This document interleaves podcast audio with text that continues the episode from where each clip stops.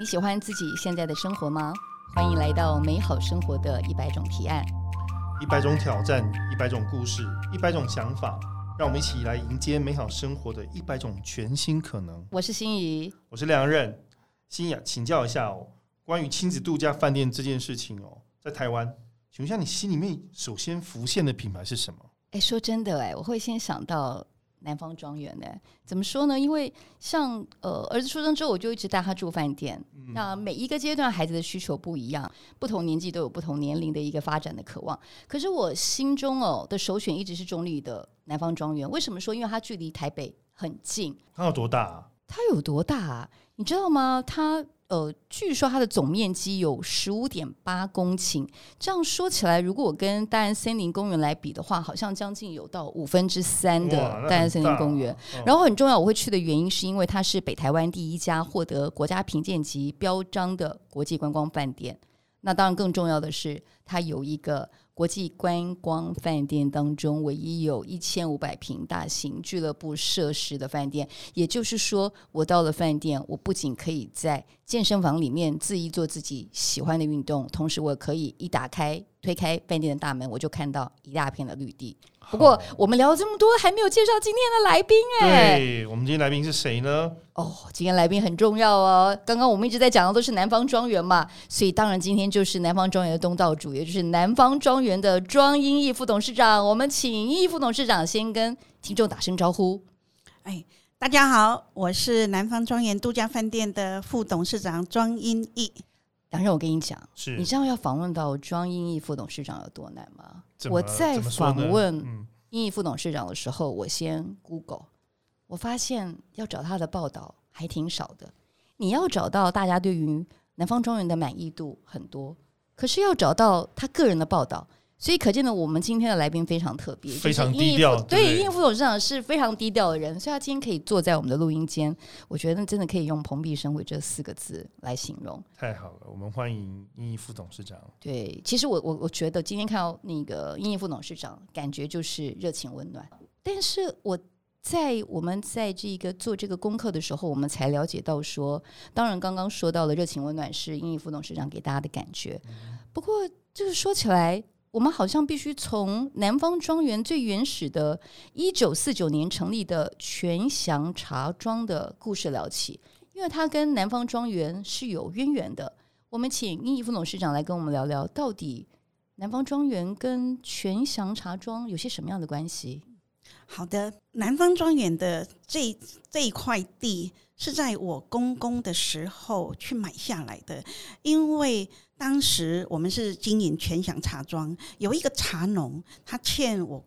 茶庄的钱，他没有钱可以去付付这个债，他就跟公公说：“我可不可以在中立那里有一块地抵给你？”那我公公就说：“好啊，没问题啊，就抵了。”那抵了之后，旁边的中介又说：“哎。”我这里旁边就邻里，你你也要不要一起买？一起收购就收购。我那老公就买，然后就买买买，就买到这么变成最后呃，大约一大片，差不多呃有其实是有二十公顷啊。刚刚的十五点八公顷是工商综合区旁边有一个四点多公顷的那个农地。嗯哼，是当当当哦，我们要先插播一下哦，刚刚。一副董事长提到所谓的全祥茶庄，对，其实你知道吗？这个全祥庄大有来头哎，真的吗？对，它在衡阳路上，而且其实我记得我年轻不对，我小的时候，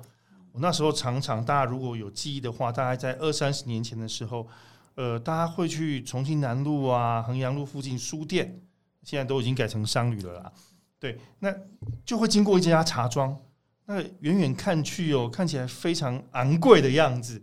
哦。我每次经过的时候，都会特别注意一下。我们是不是要先请呃副董事长来跟我们讲一下这个全祥茶庄到底？特别在什么地方？对，因为我知道它的成立是从一九四九年就开始了，说起来是相当有历史的一个茶庄。是，其实我们现在讲台商，台商在我公公那时候，民国二十几年、三十几年，其实他们就是台商。他台商是什么？他把台湾的货品带到大陆去卖，再把大陆的茶叶带回来台台湾卖，这样子反复几年之后，他们觉得，哎，这个茶叶台湾是很可以去接受的，所以他就在台湾成立了一个茶叶的工厂，然后也同时成立了一个零售店。那我们的全享茶庄也是全省唯一一家，呃，做了冷藏柜的茶叶店，因为茶叶必须保持在一个温度，它才不会就是把它的香气就是跑掉挥发跑啊掉了。嗯所以我们在呃现在是在迪化街附近，我们有一个工厂，到现在是还在那里。那有一字号个老字哦号的是我知道蒋夫人还特别爱我们的茶，是的。我们曾经有一个故事，就是之前的这个林洋港林洋港部长呃部长的时候，他就是有一次买的茶叶去送给蒋夫人，结果听说蒋夫人不太高兴，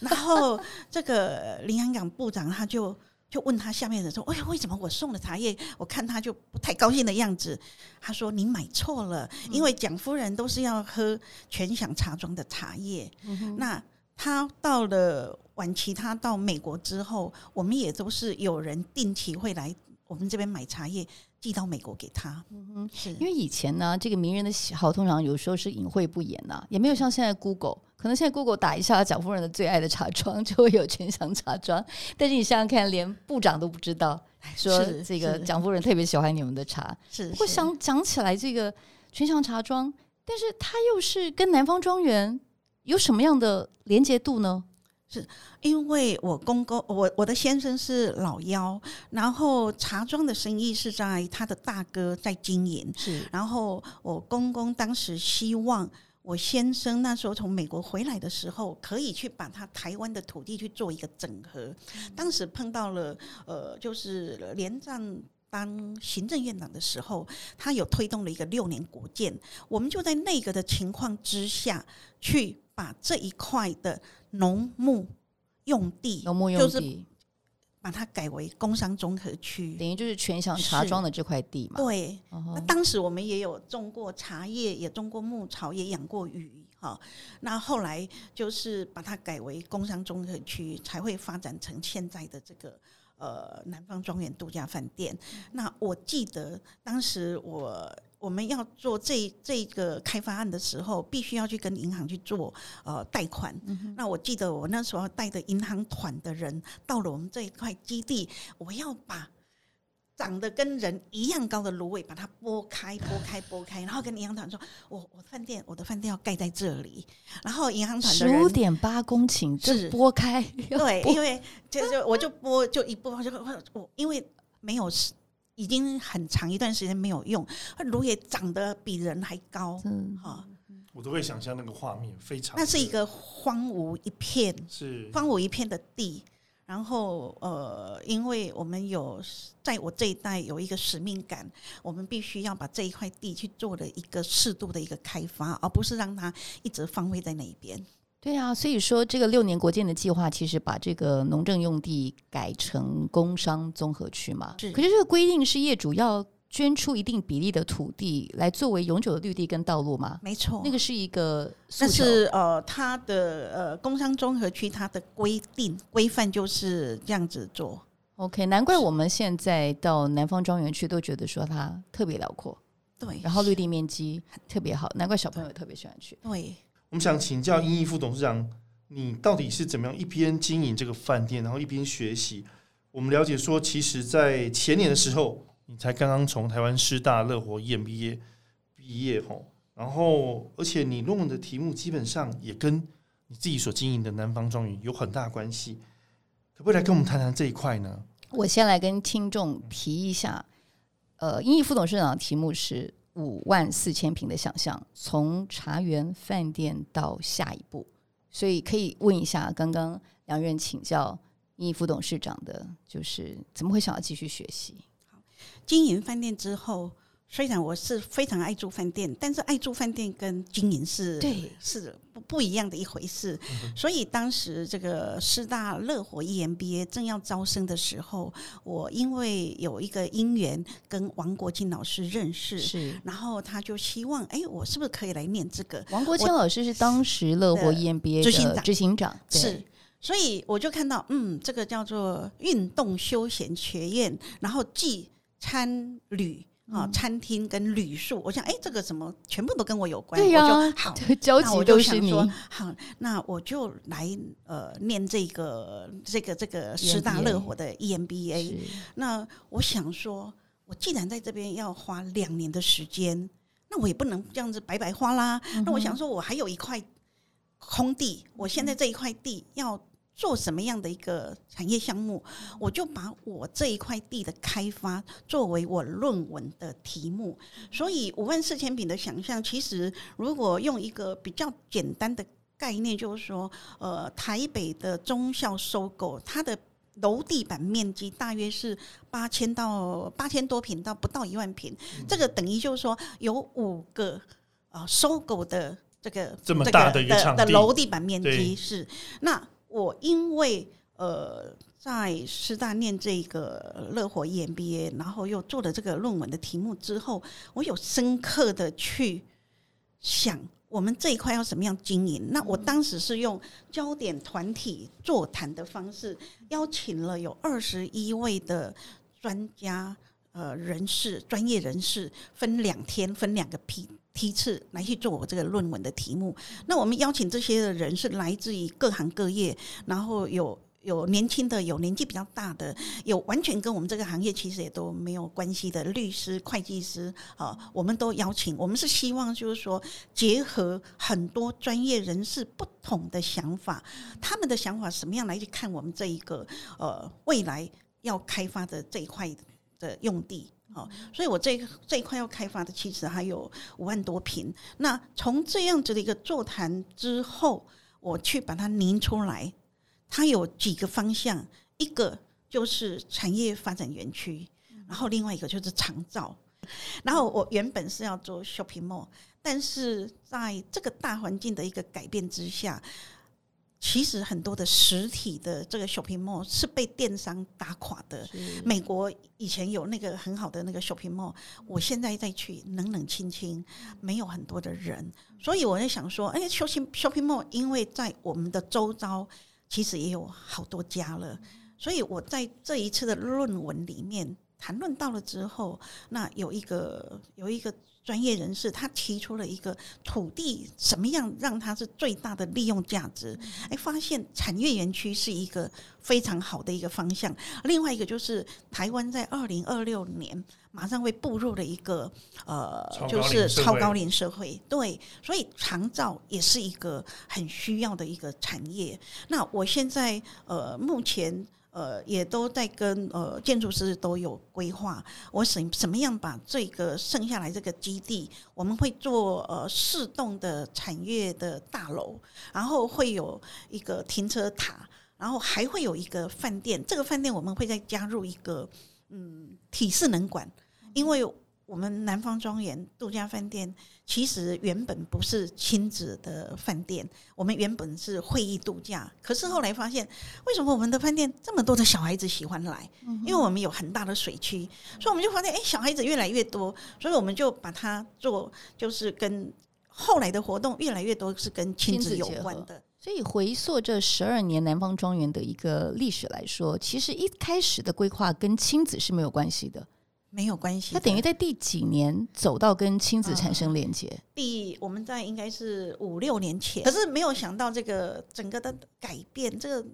大家呃就是消费者出来旅游的习性，嗯。变成是全家，而且是带着小孩出来旅游的市场是目前是呃应该是第一大的，然后再对再下来就是会议度假，对，这个真的是无心插柳柳成荫。真的啊、你知道梁任，像我自己有小朋友嘛，我觉得我选择的饭店一定要先满足孩子，因为在那个现实当中，我们爸爸妈妈在现场就是忘记自己啊，是你就是。在那个池边看当傻子，然后看着孩子玩的开心，所以没有想到是这样的一个转变。是。不过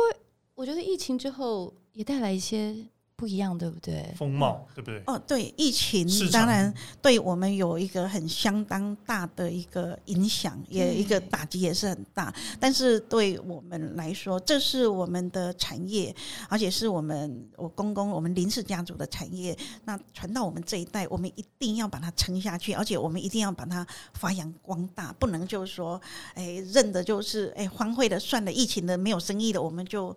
就就不做了。那我们。最惨最惨的时候，那个都只剩下营收只有十分之一。天哪！你连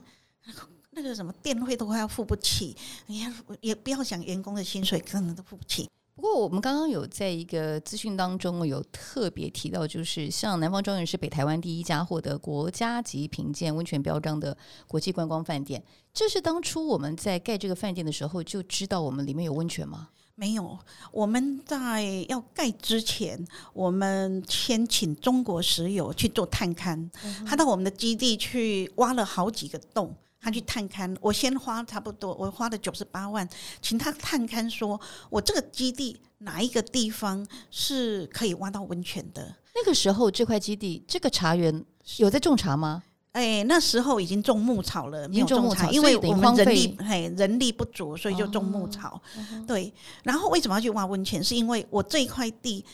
在中立，中立有人要来。住吗？中立有人要去那边旅游吗？好像台北的人比较不会想到没有要去种，所以我必须要去找一个特色，我的特点。那特点，我们是觉得温泉是一个还不错的一个一个想法，就是说，呃，我们有去看了参考日本，日本有很多的地方不是温泉区，它几乎也都是有温泉，所以我们就去找台湾最专业的，就是中国石油。我说你帮我探看，他就找了一个地，他说，哎，这个地方挖下去。你们的温泉的量可以用很久很久很久，这样。是我们是不是请副董事长来跟我们聊一下，到底这个甘苦，特别是挺过这个疫情，我们不能说挺过，因为疫情现在孩子孩子在当下，只是稍微比较示弱一点。最辛苦的时候，你刚刚特别提到，天哪，你自己都最辛苦的时候，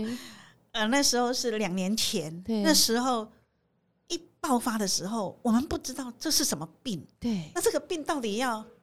这病到底要拖多拖多久？对，所以我那时候呃想到了第一件事，我要保有现金，我先现金要拿住，嗯，我不能就是呃就是无就是现金就在那个当下就花出去，所以我每天到公司，我公司在台北，第一件事情打开我的保险柜，把要给厂商的支票一叠，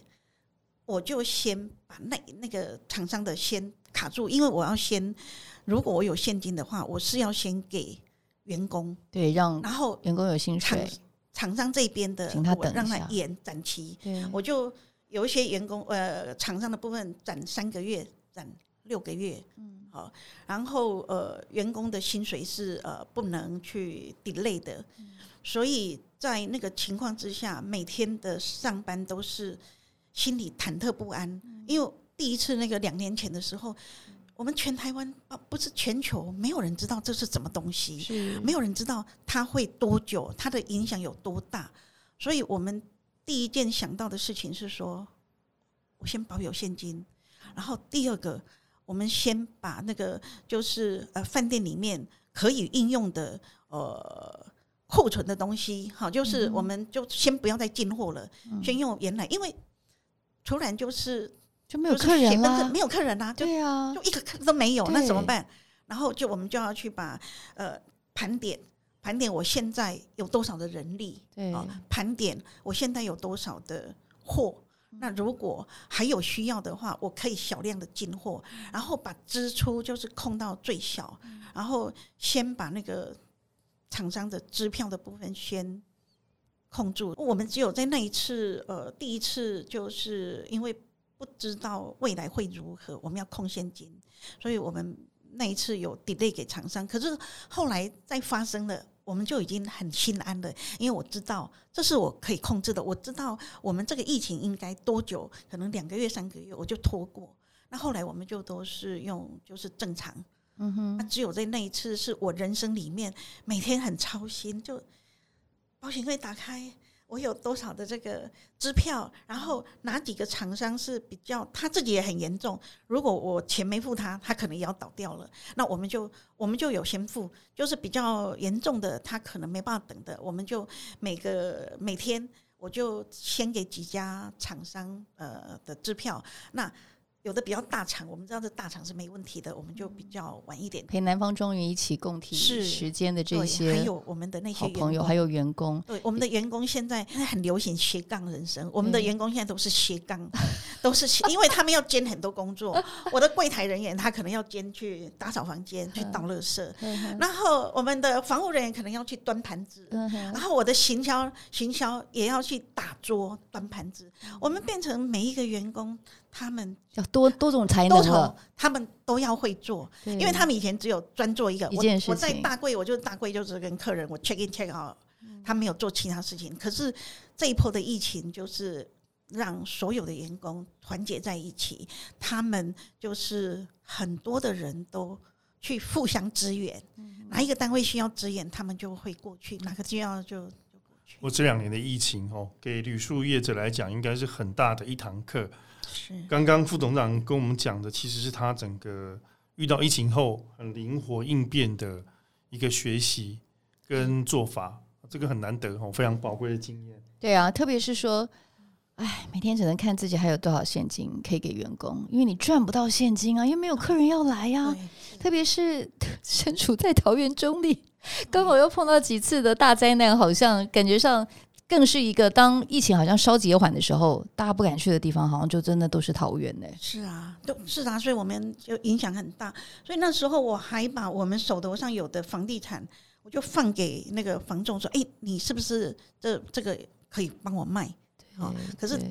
他也卖没有卖出去了，那我们也挺过来了。嗯哼，对，不过，呃，董事长，这场疫情的战争哦，我们讲旅宿业跟疫情战争还在持续当中嘛，对不对？接下来有没有什么南方中有没有什么应变的方法，或者是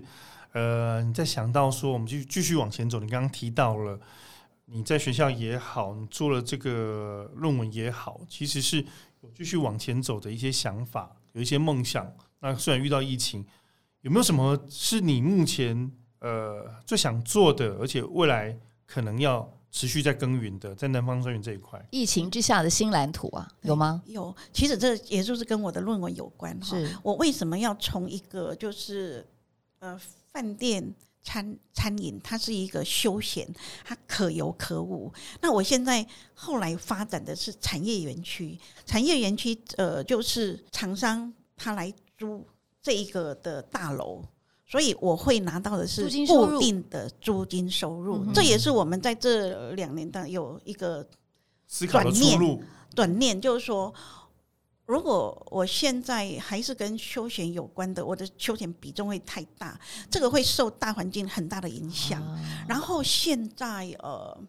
台湾其实很多的台商跟很多的外国的大公司都要来台湾设点，其实桃园。大部分都满了，可以用的那个工业园区都已经满了，所以说我们才会在这个里面，就是说，哎，那我如果是做产业园区，我是固定的收入，我不会因为大环境，还是就是说它是一个呃休闲奢侈品，哦，它不是，它就是变成一个这些的厂商的一个必需品的时候，我认为对我们来讲，会在财务上是一个稳定的收入。那这个产业园区，哎，副长董事长有没有规划是聚焦什么样的产业？那大概要招商多少家呢？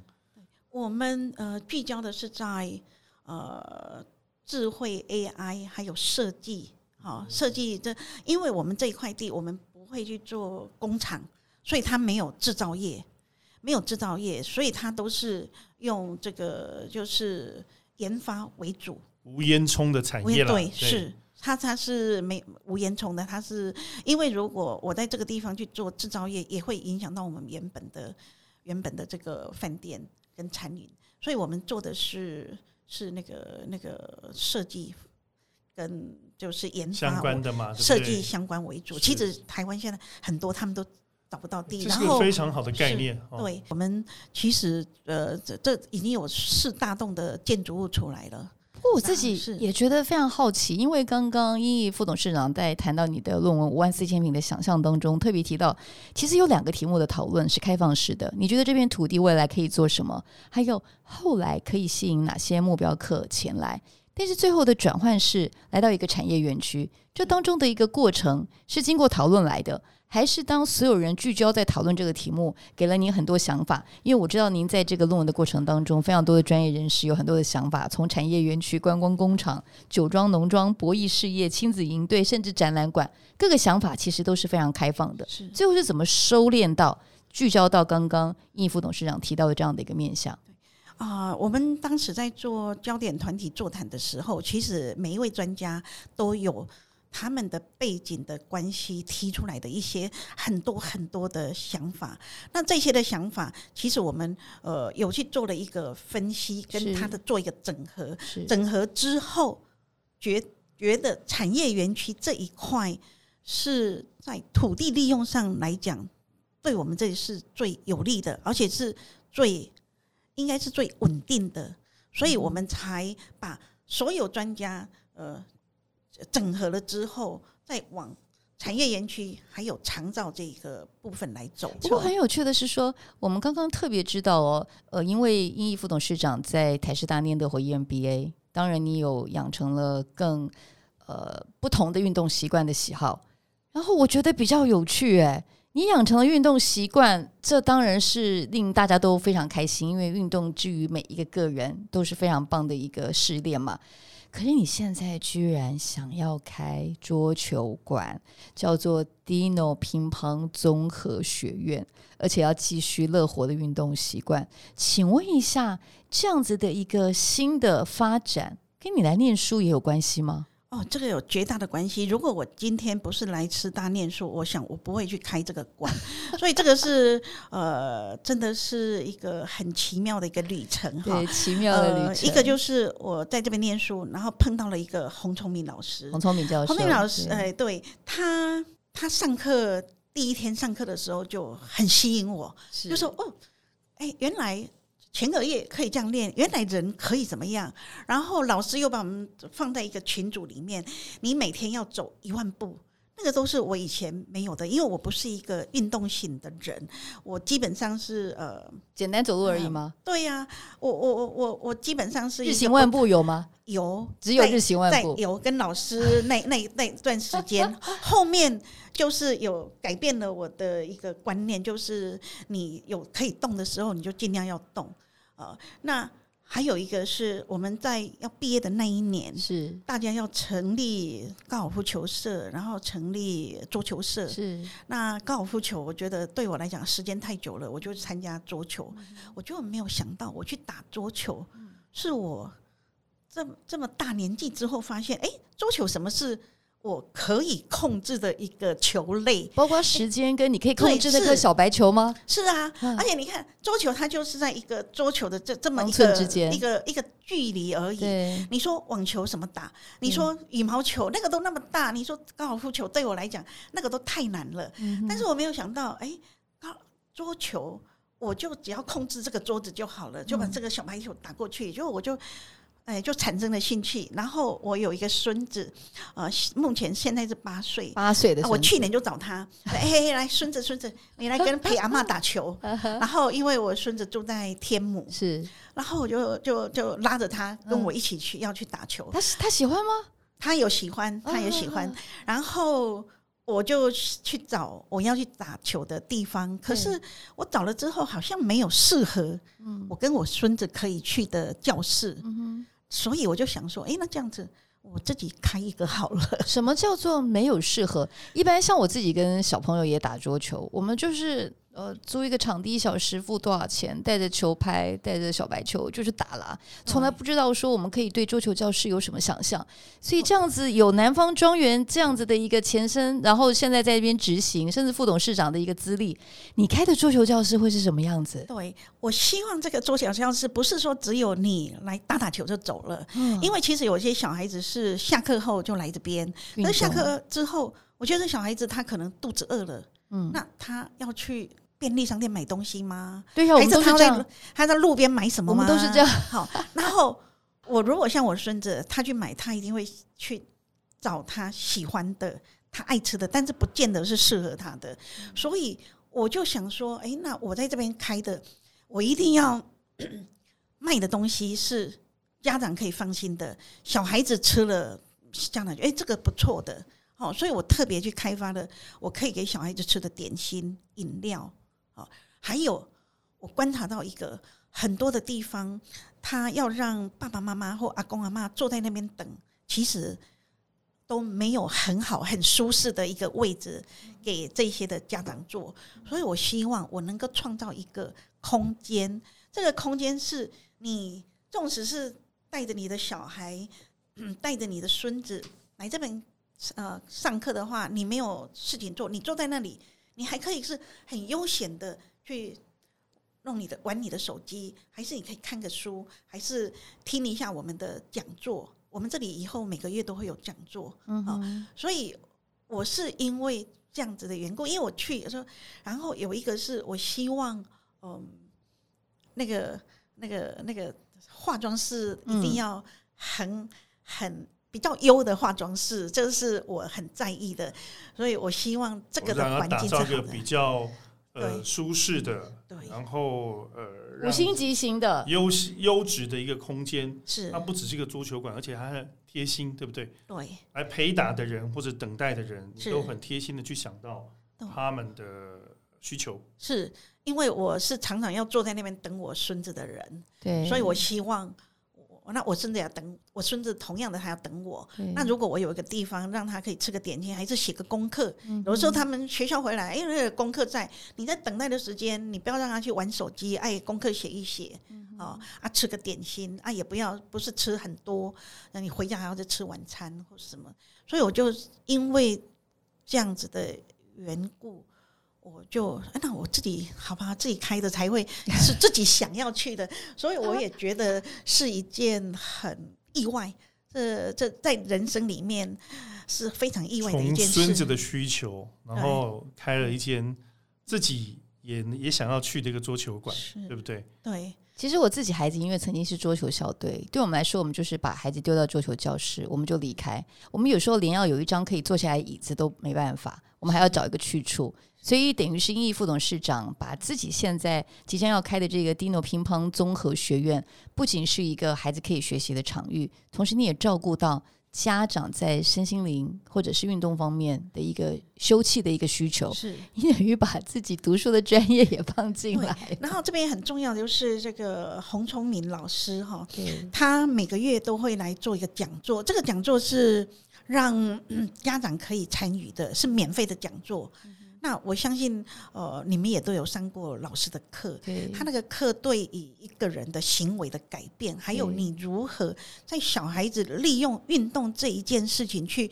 让你的呃前额叶更发达，让你的呃智力可以更提升这一件事，我认为也是一件很不一样的一件事。跟观众呃，跟听众，我们我们听众来说明一下哈。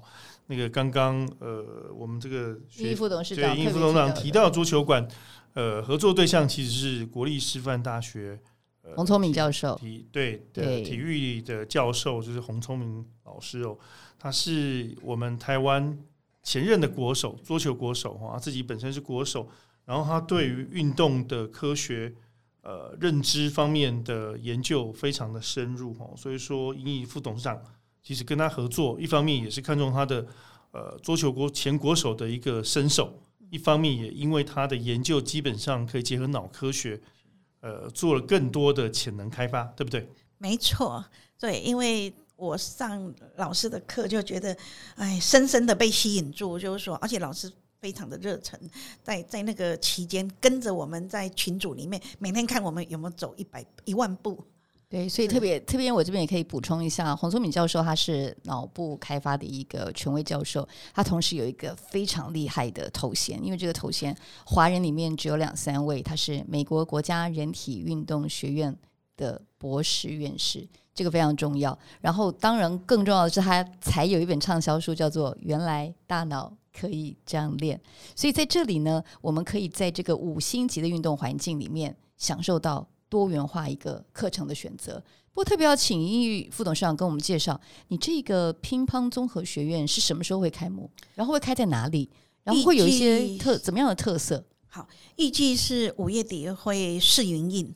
然后在中山北路六段，在美国学校旁边巷子嗯哼，里面是。是然后有没有一些什么样的一个课程规划已经在进行？有我们的课程规划有呃，就是大脑开发课程，有幼儿脑力开发，有成人班，有银发族，啊、有专业的一对一，嗯好、那我们的教练都是呃经过认证的。都是有拿过这个嗯，这个台湾国际心智潜能发展学会认证的教练是。教练，而且他们都必须要有五年以上的经验，而且目前现在这些教练都是跟着洪聪明老师跟这个呃王义哲总教练，他们现在是每个礼拜都在呃在训练，说什么样在这个乒乓的课程里面可以让小朋友提升他的一些的能力，各式各方面的一个能力。刚刚易副董事长特别介绍的王义泽，他是国手级的一个教学教练，同时他得过世大运的一个银牌。是不过我觉得也很有趣哦，易副董事长，你自己从在打桌球的关的这个过程当中喜欢上桌球，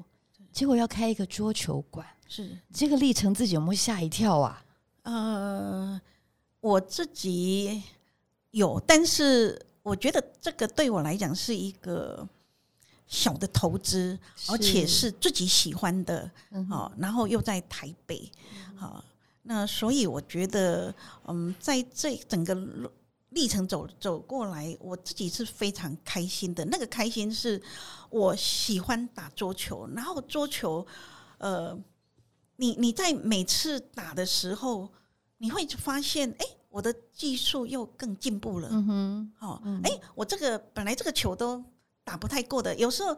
打过去，哎，就漏接什么的，哦，后来就觉得，哎，怎么越来越好？所以那个成就感是有的。嗯然后以我一个是从小到大都不是一个运动型的人来说，嗯我也不是很爱运动的人，就没有想到在这里。找到了一个乐趣，那个乐趣就是说，哎，这个小白球，哎，我可以打过去，我打过来，然后我可以接老师接个二三十球，哎，那个成就感是很大的。我从那个球接一个都接不到，那接到现在，哎，老师打过来的，我二三十球我都可以接得到。哇我觉得那是一个很不同的一个成就感。那我希望我可以练得哎更好，就是说，哎，以后要跟他对打的时候，那个球不要一直掉下去，这是我的一个目标。那这个方寸之间的小白球哦，让你八岁的孙子有没有看到你的大进步啊？哎，孙子通常都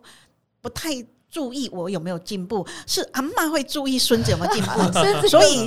我是阿嬷，是我孙子每一次去上课的时候，我都会跟他拍一个影片，对，然后这个影片我就会传到我们的群组，我们 Lin Family 的群组里面。嗯然后他的阿姨什么看，哎，这个有进步喽，有哦，现在打的比较好喽。那所以我们在做这个乒乓呃综合学院，我每一个小朋友过来，还是大的也一样，我们都会帮他记录。哇，这太重要了！我要帮他记录，就是说你不用自己记录，我们会有一个小编帮你记录。你从第一次打到你你的这，比如你的轨迹，你的轨你，的四个月结束了，我们会把你就是一个影片给你，就是说你第一次打到你四个月之后你是什么样？因为我现在是在记录了我的孙子，我孙子对我有没有进步，他是完全是不在乎的但是 freestyle 阿妈是很在乎说，哎，那孙子什么样都是我在帮他拍。然后他的爸爸、呃妈妈也说，哎。哎，有哎，有进步哎，他他这样子打球有进步，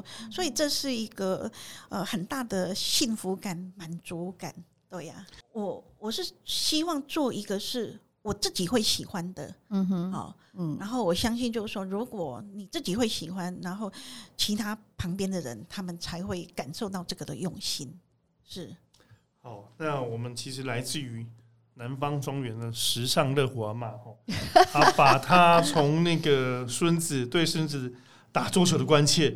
整个的那种情怀，而且关注关注度哈，都运用到他这个我们要马上要开的那个桌球馆上面来，对不对？而且这样的关注度，其实呃，包括大脑开发啊，包括整个桌球的练习的过程，还有它的在期间在运动期间的一种呃变化跟诶、舒适度，其实在桌球馆里面，我们大概都可以被照顾到。我们很期待哦，这样的一个新的桌球馆的诞生。对，不过我还是想要请呃英毅副董事长来聊一下，到底您啊在呃人生非常璀璨的这样六十岁左右，你来念了台师大乐活 EMBA，它对你人生带来什么样的改变？我想他对我有一个重大的改变是在观念，那个观念就是运动的观念。呃，我想我有好多个老师的上课，他们都告诉你，呃，减少久坐，你不要一直一直坐在那边，你坐个几分钟，你可能要起来动一动。然后有老师也给我们概概念，就是说，不管你是年纪多大，你只要有动，就一定会有效益。那这个是改变我一个很大的一个观念，因为像我们以前啊，回家看电视，看电视坐的窝在椅子上，就这样子的躺在那边看啦、但是我现在看电视不会，我就会呃，就起来会去那个。就是做一些动一动一下手脚啊什么的，这对我是一个非常大的改变。然后我以前如果出去旅行的话，去参观什么博博物馆什么。有椅子，有椅子，我一定有马上坐下去，坐，一直坐。现在不会，现在会在那边晃来晃去。我希望那个走的那个步数会多一点。我我觉得这个是对我人生一个很重大的改变。那另外一个就是我在这边认识了很多优秀的师长，然后也认识了很多非常亲密、很好的一些的同学。不管我当然第一届是熟的，然后第二届、第三届、第四届就没有那么熟啊。在这边也认识了很多很多这些的的朋友。那当然对我一个改变最大的是，哎，我怎么突然开了一家 这个对啊，开了一家桌球乒乓学学院？这是我始料未及的，而且从来没有想过嗯哼，啊，是打了桌球之后才才有这件事情的发生。所以变成是台师大乐活 EMBA 对你来说，让你找到了你对健康的重视，是同时呢，找到之后呢，你要把它扩及到你的事业头事业里头，然后把这样变成是大众都可以有共同的追求。然后你把饭店的专业要把它放到乒乓教室里面。像我以前带着孩子去打桌球的时候，我就把它丢了我就走啊，我连张椅子都没有，我就要找个 Seven Eleven 坐下来，然后甚至自己划手机。啊现在如果我们来到了 Dino 乒乓综合学院，在在天母地区，对天母地区的呃观众听众来说，他呢都是更熟悉的场域。是你坐下来，你在陪伴的同时，其实自己也在那边可以有一些的获得。是是没错，这是我想，因为我自己想要，那我也希望就是说塑造一个这样子一个氛围的环境。梦想跟工作无关，激荡以后，大家可能跟你自己原本想象不太一样哦。人生的变奏曲哦，那其实我们可以尝试自己从来没有、曾经没有过的尝试。那伊夫董事长他其实从乐活的 EMBA 里面去学到很多的东西，包括对自己的改变嘛。他也尝试把这样改变带到自己所经营的南方庄园，也做了新的尝试。呃，包括接下来要在天母诞生那个桌球馆。呃，我们也可以做这样的尝试，对不对？对呀、你想想看哦，你看英英副董事长从茶园到城市，然后呢，从这个饭店变成要去开桌球训练教室，然后希望能够让来打桌球的人对大脑的促进都有帮助，然后甚至于希望能够照顾到所有来这边跟他共同学习的这些未来打桌球的好伙伴们，在乐活的心理跟均衡上面都可以得到很好的调配。哎，我们今天一个新的一个美好生活提案是什么呢？我觉得是这样子，请我们的听众就到这边打场球吧，是对，欢迎大家，哎，有空一定要过来看一看。对，来享受一下是一个完全不同。五星级打造的一个桌球教室，你会有不一样的体验。是，谢谢英义副董事长。你没有来打桌球，也可以来听呃洪仲听讲座明老师的对呃讲座，是免费的。是，是所以说这其实是一个学习，也是一个娱乐，也是让自己可以认识自己的一个新的一个桌球教室，一个等一个新的 brand 新的场域。是是，谢谢谢谢英毅副董事长。谢谢英义副谢董事长谢。谢谢，也谢谢各位听众的收听，《美好生活的一百种提案》，让我们一起到 Dino 乒乓综合学院，为在天母来打场桌球吧。啊下回见。下回见，谢谢。好，谢谢。